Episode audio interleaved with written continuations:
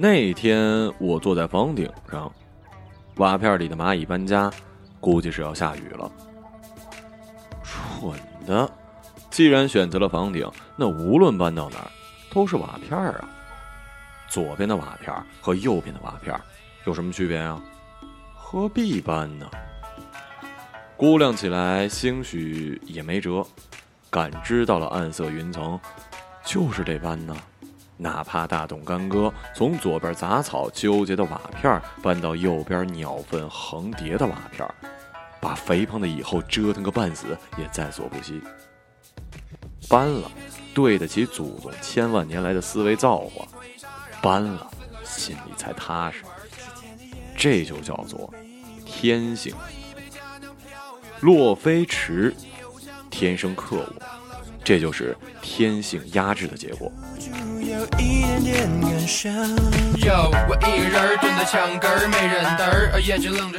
当天，洛飞驰骑了一辆天蓝色的自行车，左拐右拐，从很远的地方开过来。长发里编了小碎辫，他总是装嫩，脸上涂了粉，嗯，是什么 BB 霜啊、CC 霜之类的，就爱嘚瑟。颈子上呢套了一黑色的蕾丝圈圈，像是从大姑胸罩上扯下来的边角料。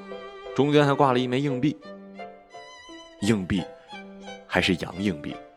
听说电影学院的学生都喜欢标新立异，不过他这装扮，估计是掉钱眼里了。洛飞驰在小棚里锁了车子，举头望我，竟也想爬梯子上房玩。梯子高大，他爬了一半，往下张望，便不敢动了。死要面子活受罪，就这么在那儿倔着。我把他拉上来的时候，脸上烧开一丛烈火，真浪费呀！我人生中唯一的初拉，就这么交代了。我以为他是来找我弥补友谊伤口的呢，找我和解的。没想到踩到瓦片之后，我的手被迅速的甩开了。他妈的！那时候北京人不兴戴口罩，巷子阡陌的。天空也骚气，你一看他，他就把白云裙摆撩起，里面一片瓦蓝。日头垂危，五六点半，我们俩左右当座，红烧鲤鱼味道的炊烟混合着冷风吹过来，景致是顶好的，可场面十分尴尬。这个世界对友好的人很不友好，主动结束冷战的人呢，往往不会落得一个好下场。但我还是硬着头皮来了几句。哎，你脖子上挂个硬币干嘛呀？你到底从哪儿来的？浙江还是江苏来着？你和你那舍友为啥吵架呀？你学什么专业？啊？我学的是化学工程。你们那学校好不好啊？搞电影累不累啊？但他不理我，完全不理我。我怒火中烧，扭头就想甩他几个白眼花子，可是人家不看我，完全不看我，我恨不得抽自己俩嘴巴。怎么一下子问出这么多问题呀？婆婆妈妈的。我爸曾经教过我泡妞的技巧，他说了：总而言之，言而总之，和女人相处尽量少说多听，女人说的多了，刹不住车了，也就把你当自己人了。男人要是说的多了，那可就变成女人喽。可惜这道理我是真的难领其要，更别说是学以致用了。我吹起口哨，缓解不堪，吹的半段冬雨，心想这歌与他耳机里时常飘出的大提琴不符啊，又改吹卡农，结果发现音域不够，给吹破了。他忽然说。你能不能问一点和家长们不一样的问题啊？这些天我都要疯了，你也查户口的？我的气儿一下子就冒上了天，毕竟我算主人，他算是客，他吃我家的饭，睡我家的床，呼吸我们家空气，却对我不讲礼貌。哦，骆大小姐，你倒是来给我讲讲，什么问题不想查户口？啊？我问你问题，那是给你面儿。唉，没意思。洛飞驰把耳机摘下来，把腿一盘，也不嫌脏。这一举动干翻了无数蚂蚁，伟大的搬家路彻底炸裂了。什么叫没意思啊？那你说什么叫有意思？啊你别说话了，有烟吗？他嘬完我发的烟，呛得眼泪直流。这兴许是他第一回抽男士烟吧。大前门可不比橘子味的小娇子啊，估计是劲儿太大，把脑子给烧坏了，导致他顺梯而下，径直跑出院子，做了一件大事儿。他双脚落地的时候，还把梯子一把抱起，放倒在了一边。当时我天灵盖上面一道惊雷劈下，我知道一切都完了，完球蛋了。我又不能跳下去，那得骨折。只能如同憋尿三天，在房顶小碎步乱跑，嘴上还不敢大声叫唤。所以我一直心含愧疚，我不应该抽烟呢，就更不应该给女孩发烟了。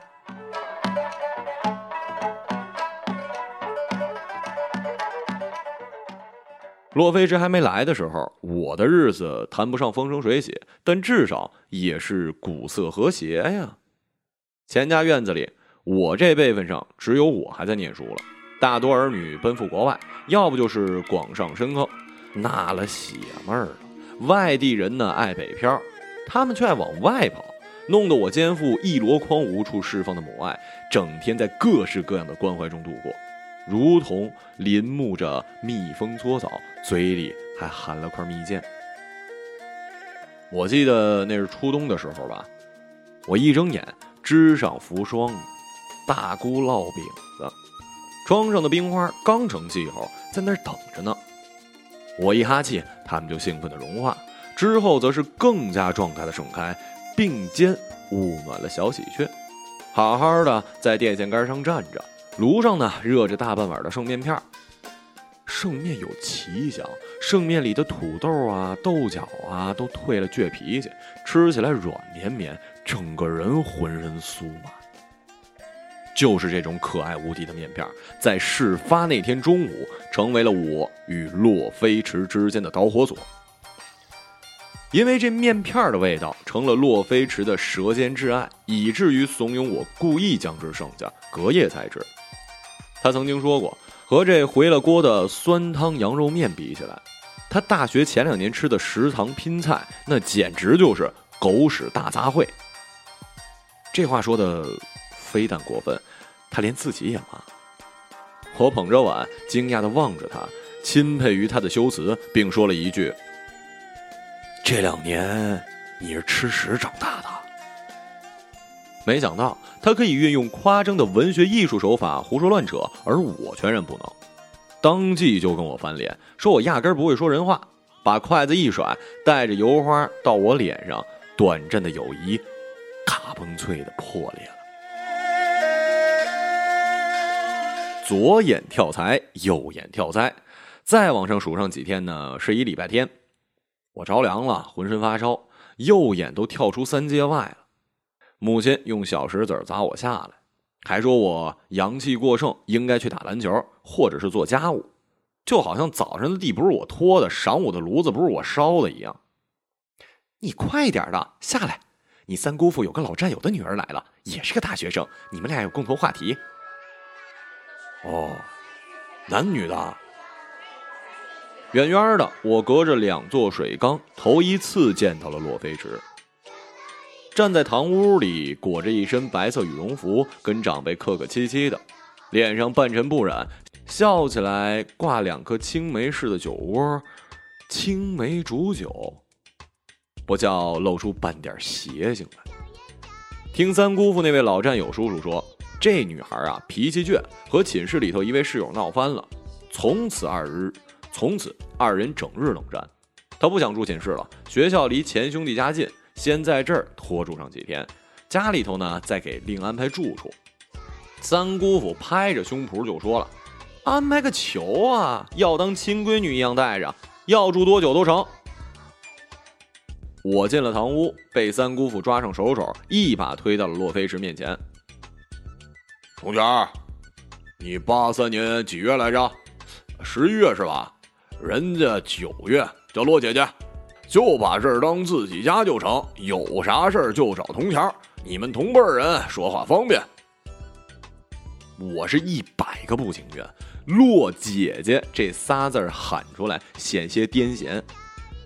没成想，刚出门，他竟然悠然的飘出一句：“别叫洛姐姐，叫我小池就行。”太肉麻了。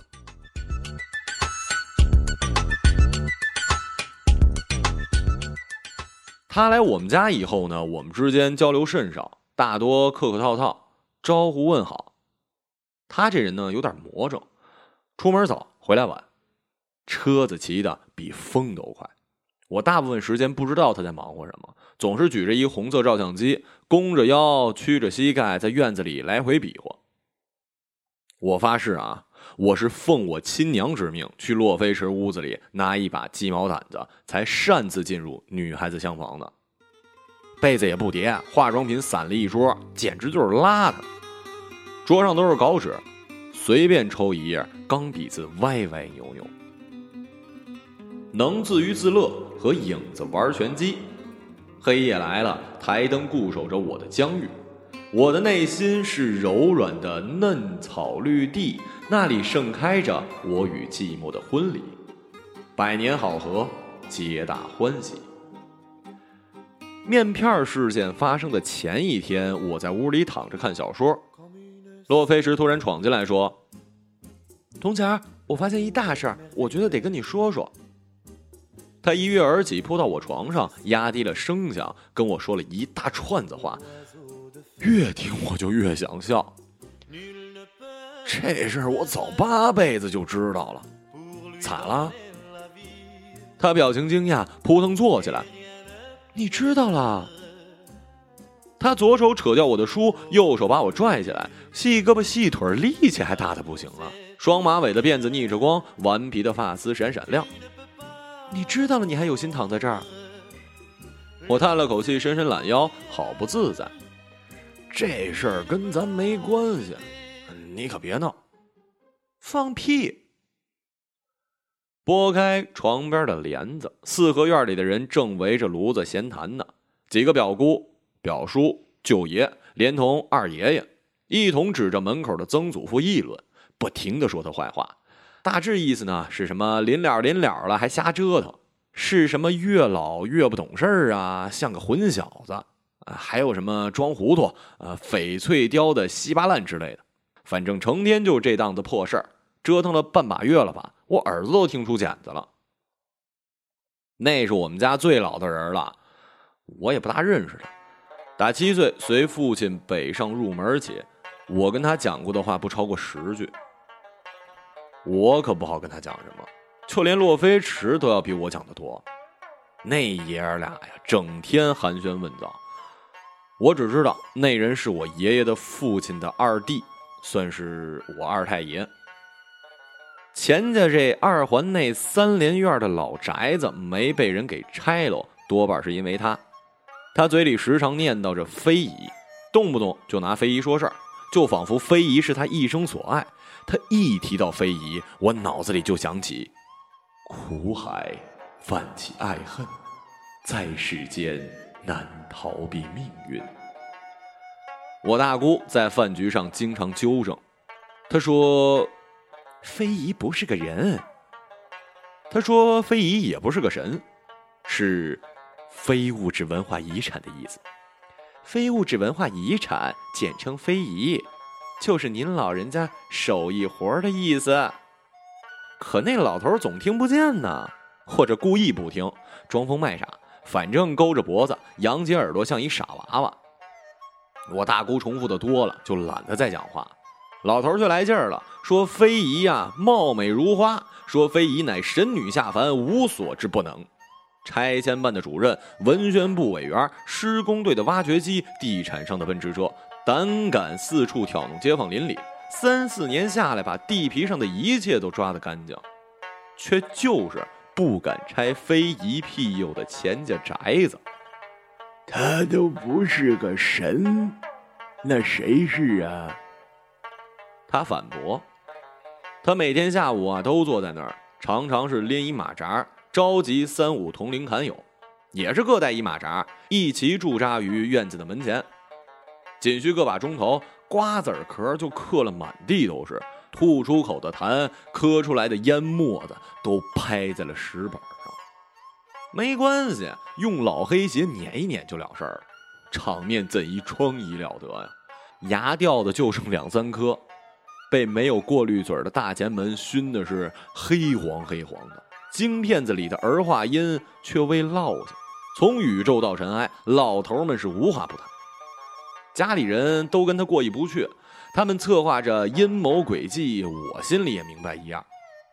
简单来说，这老爷子想在有生之年搞一大新闻，他要把最后一批翡翠雕刻作品拿到北京跟上海两地办展览。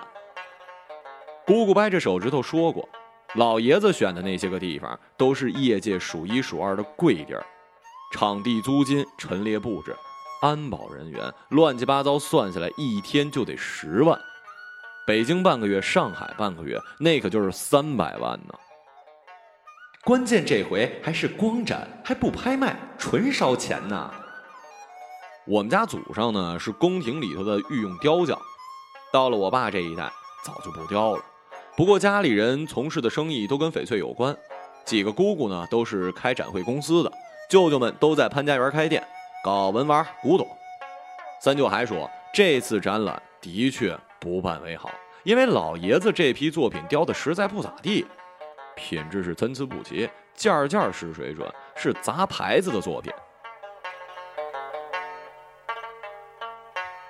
纯烧钱是一方面，关键是作品不好。若是真闹大动静，花大功夫斩了，老爷子一生名气都得毁上头，何必想了一辈子盛名跌在这最后关头呢？不值当。终于，一连小半个月掰扯下来，他们想了一法子，所谓两全其美的法子。他们决定展会办还是办，但只办两天，北京一天，上海一天。专门找老爷子去看的那天，装上样子，老爷子一走，立马撤，简直就是聪慧异常啊！我把这些细枝末节呢，都捣鼓给了洛飞驰，他端着我的水缸，边听边喝，越喝呼吸越急，撂下空杯，套袖抹嘴儿。那这不是赤裸裸的欺骗吗？啊？啊个屁！我被他女关公式的小眼神弄得浑身赤裸裸的，哪哪都不舒服。我从来没想过这问题。大人们的事儿总是那样一件又一件的发生着。饭桌上开会，饭桌下执行。今天背着老爷子搞翡翠冠名招标，明天背着老爷子申遗搞商业化，林林总总，繁琐至极。这么些年都过来了，倘若我还要操这份心，估计脑供血不足，都长不到一米八了。我徒自发着呆，嘴上哼着曲儿，竟又把洛飞驰给激怒了。也不知道哈，他整天哪儿来那么大火气，把我头扭过来，强行塞进他的眼光。可是他长得嫩，眉毛细，小唇旖旎，也震慑不到我呀。你怎么吊儿郎当的？这事你就这么看着？你不觉得狠心啊？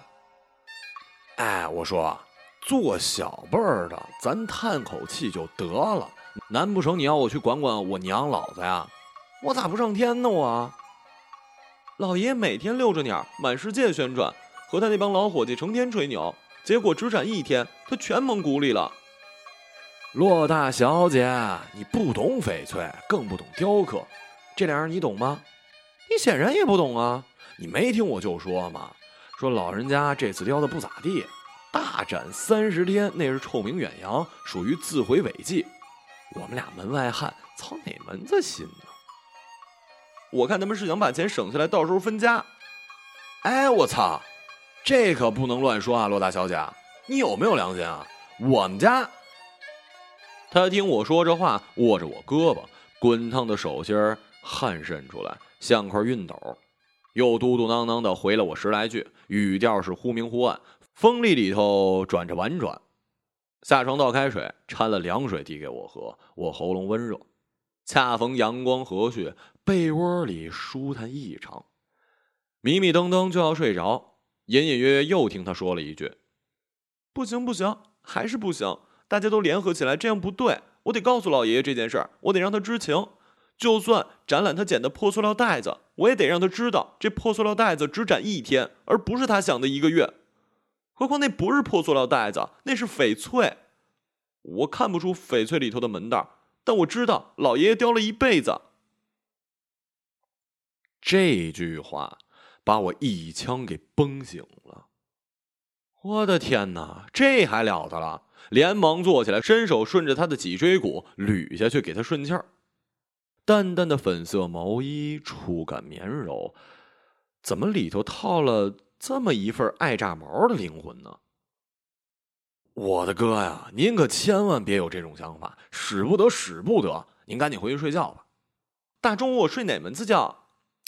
哎，钱家这些大人长辈儿办啥事都喜欢聚头开会，求个稳妥。万一让老舅说中，作品确实有失水准，大展三十天，招来满城骂名，划算吗？不划算呢。何况你姓骆，我姓钱，这是我们家事儿。你一外人，好，我知道了。Stop，像雨滴点在蜡烛上。洛飞驰的眼中有光喜了，他站起来踱了两圈就走了。之后我出奇的困倦，他身上的那外婆衣柜里的味儿，带着橘皮的鲜色，在我周身挥散不去。闻着闻着就不省人事了。黄昏时刻醒来，吃过晚饭，洛飞驰说要去库房看看那批翡翠。我走路鬼鬼祟祟，他则大步流星。院墙上的白漆是那样寂寞的，在潮湿中龟裂卷曲，在烈阳中碎裂了一地，无人收拾，也没人注意，自顾自咏唱着生老病死的逻辑。这样的过程富有美感，简洁有劲儿。相比之下，人世上多么的寂寞与暧昧。相比之下，人世上那么多的寂寞与暧昧，显得过于廉价细腻。就比如这几天，我压根儿就不想理洛飞驰，每天半夜被一男的骑车子捎回来，俩人还腻腻乎乎，你推我一下，我捏你手一下。打情骂俏，那男的一看就是一二椅子，穿一大风衣，自以为是许文强呢，长得跟一外国人似的，鼻梁恨天高。我隔着窗子问爷爷，我爷说一副洋人长相，还没我一半好看呢。你干啥呢？墙上有钱啊，快来啊！你小声点我妈不让我上库房来，钥匙十分钟之内放回去最好。我站在门口放哨，洛飞驰在里面瞎折腾，拉开大柜数十件翡翠排成一字。他掀开一片片红布，贪心不足蛇吞象，同时撩起十八位翡翠少女的红盖头，蹲在那儿左摸摸右摸摸，两根大辫子顺着肩膀垂下。傍晚，那金黄金黄的光被老槐树拆解成点与线段，悉数铺在他的背后。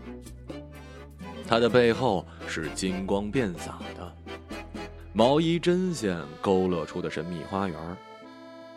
我靠在门框上抽烟，想喝酒。喝醉了，舔着脸贴上去，再把那种气味闻上一遍。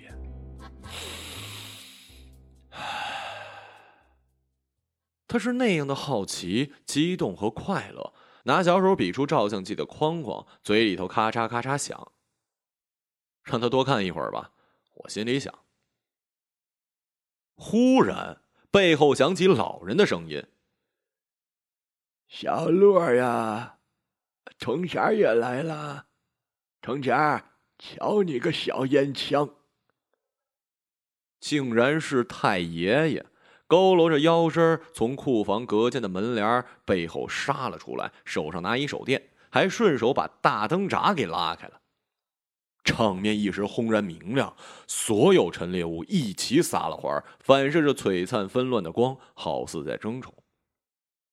洛飞驰连忙站起来，微微鞠躬：“老爷爷，您也在这儿啊？我来看看您的作品。我赶紧把烟一甩一踩，太爷好，我带他来看看。看吧，看吧，好好看看。现在年轻人呐，对老物件感兴趣的没几个了。太爷牙口不全，讲话漏风，声音沙哑，勉强听个全乎。你手上摸的那儿啊，马上就要搞展览了。洛飞驰看着太爷，老人家皱纹本就细密繁多，笑起来更是眼睛都找不着了。他看看太爷，看看我，又看看太爷。老爷爷，您觉得咱家这批作品雕的满不满意啊？什么不满意呀？非常满意呀！太爷向前蹭了两步，伸下手。洛飞直心领神会，捧起面前的一件，放在太爷面前。老人摸了摸，嘴角向上飘。你看啊，这观音像它有什么不一样啊？我走过去，勾着头，好好的揣摩了一番。并没有什么不一样啊！菩萨眼鼻精细，耳垂圆润，如有灵柱。不过，不过颈部以下就忽然不行了，华服线条粗糙，像一学徒雕的。两只手手势指形正确，却也只停留于正确，半分英气也不存在。再往下彻底拉锅了，简直是不堪入目。莲花宝座雕得一塌糊涂，花瓣模糊，臃肿敦厚。宝座之下留了一块翡翠原石的边角料，竟然都没剔除。这明显就是一件未完成的作品，这什么意思啊？太爷，您这件东西还没雕完啊？洛飞驰也稍稍点头，眼光里带着同样的疑问。之后，太爷笑眯眯的说了一些话。什么叫雕完？什么叫没雕完？言过不及，水满则溢，雕尽诗意。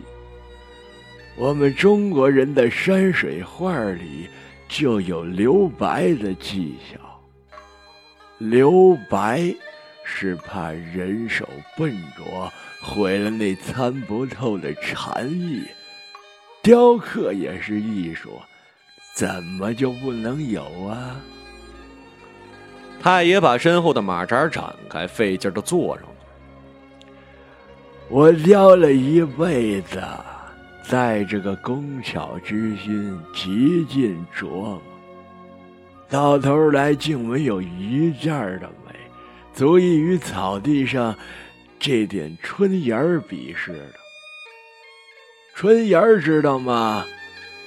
随处可见的那草芽儿，你瞧瞧，瞧瞧他身上那无穷无尽的可能性，瞧破那刺破大地的尖尖儿子，那活灵活现。这观音像里有吗？翡翠，说白了。绿不拉几石头一块儿，我爹以前就告诉我，老了就不要再雕了。为啥呀？人老了，返璞归真。什么是璞玉啊？那是未经雕琢的美玉。璞玉才能跟春芽有的一拼，那才是大造化、大境界。玉不琢不成器，年轻人得成器。琢磨简单，还原难啊！最终若是琢磨的放也放不下了，世故了，小心眼儿喽，追名逐利，庸庸碌碌。半点灵气都着尽了，那可就是活死人了。我这观音像，从上至下是个返璞归真的过程。人一辈子应该是这个过程。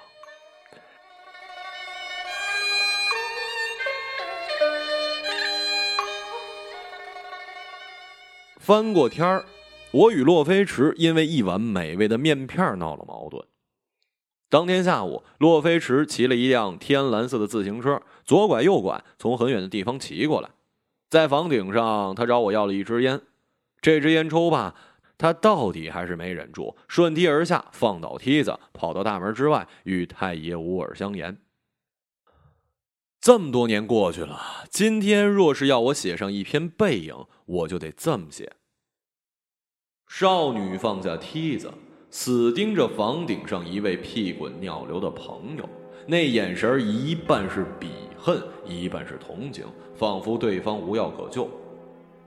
而他那位朋友呢，被少女的目光折伤了，他回避她，就像回避瀑布洪流与灿烂千阳。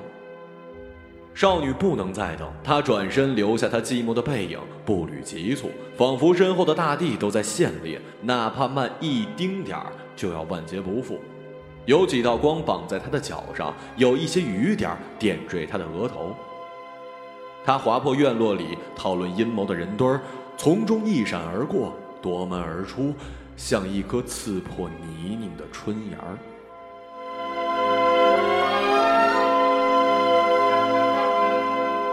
此人做下的这件事儿，把我们四合院乃至整个钱氏家族都搅成了一锅粥，简直拦也拦不住。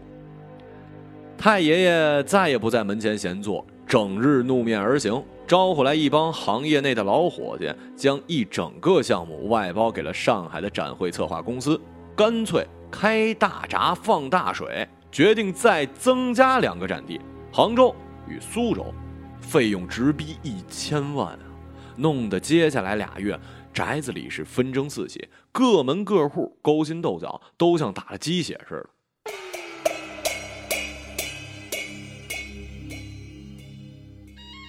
鸡血冲淡了人血，血缘沦为了笑谈，那可是说翻脸就翻脸。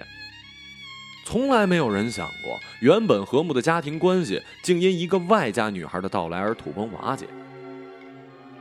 听见这么大新闻，无数拍卖行、展会公司上门求见，太爷的厢房整日人满为患。在我记忆里头，那是老宅子最常见的景象，除了大人们的相互冷战，就是一个又一个的中年男人提着公文包，兴奋来，摇头走。在众人走近之后，一老者站在了朱红色的大门之前，面对苍穹，沉默的伫立，像一块顽石。也像一块璞玉。我与洛飞驰从没有断过联系，不密切，似旧友。他毕业之后在北京跟剧组总是跑龙套，也演过一两个小角色。在某些名不见经传的时间里，我们也约着一起吃个饭。印象最深的是他开着那辆二手的大众，车型硬得像块板砖。板砖里走下一洛飞驰，长发飘飘。眼目柔和，老远就喊我铜钱儿。席间、路上，总是在埋汰我，拿我寻开心。有一次，我本要说一句：“太爷去世了，院子卖了，家里人都要搬走了，你要不抽空去看看？”以后就没机会了。可他抢着先说了一句：“最近一个一线导演拍新片，选角有我的名额，女四号。明天我去上海面试。”你说我有没有戏啊？当然有戏啦！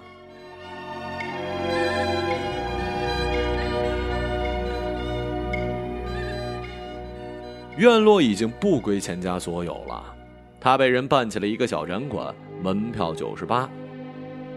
我交了钱，偷偷再上房顶，竟无闲心的坐下，踩两片瓦站在那一群销声匿迹。或许是我近视了许多吧，费劳缠身的云层，莫奈风格的京城，一切都让人无语。眼下游人寥寥，日光直晒，接近黄绝。昨日重现了，那是搬迁离散的家族，几个舅爷气短腮红，指点着进出不绝的搬家工人。吹起无数个减震气包，运走了一箱又一箱的碧玉翡翠。在这样的时刻，我忽然想起了我们仨在库房中谈论翡翠的那一夜。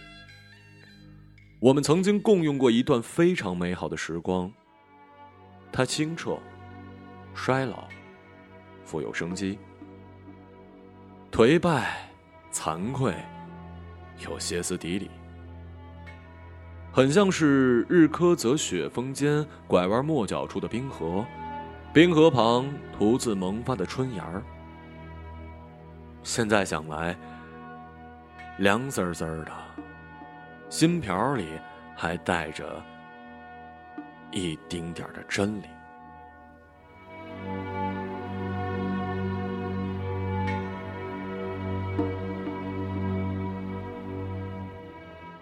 一个朗读者，马晓成。